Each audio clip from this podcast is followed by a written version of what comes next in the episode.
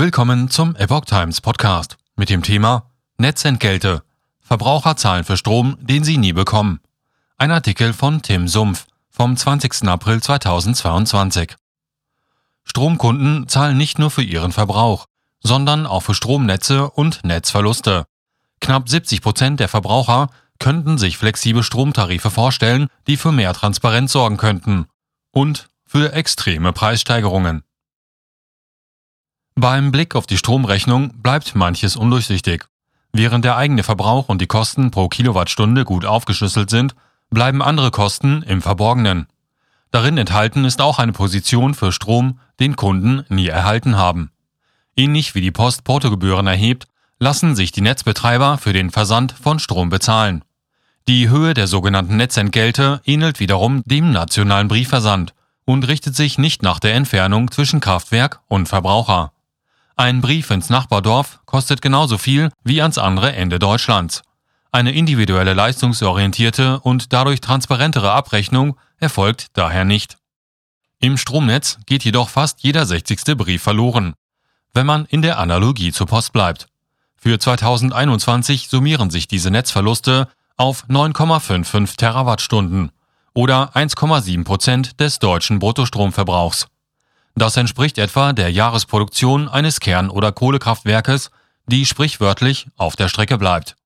Hinzu kommt, dass neben den vier großen Übertragungsnetzbetreibern 50 Hertz, Tenet, Transnet BW und Amprion im Jahr 2021 insgesamt 868 Stromnetzbetreiber agierten und eigene Entgelte verlangen konnten. Jedoch sind nur erstere gesetzlich dazu verpflichtet, die Netzverluste offenzulegen. Wie hoch die tatsächlichen Verluste vom Kraftwerk bis zum eigenen Stromzähler und die damit verbundenen Kosten sind, bleibt für den Endkunden unklar. Mehr Transparenz. Monatlich bis zu 2000 Euro für Strom.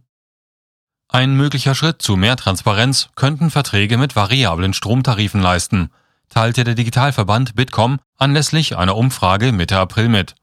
Demnach können sich bereits 69 Prozent vorstellen, künftig einen variablen Stromtarif zu nutzen, bei dem sich der Preis an Angebot und Nachfrage orientiert.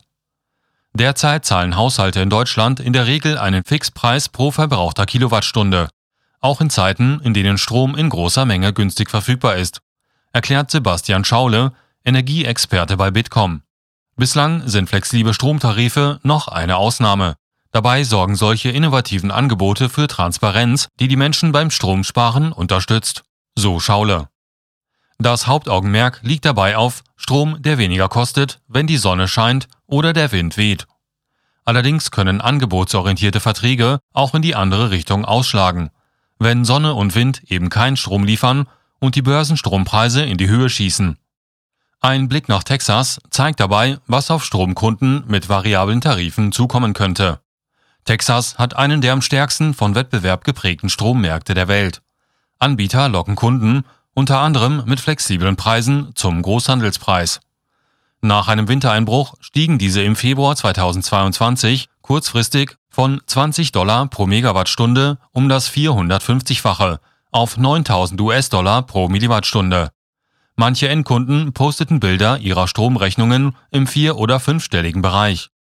Wer sich das nicht leisten konnte, musste zusehen, wie Wasserrohre platzten oder das Wasser in den Toilettenschüsseln gefror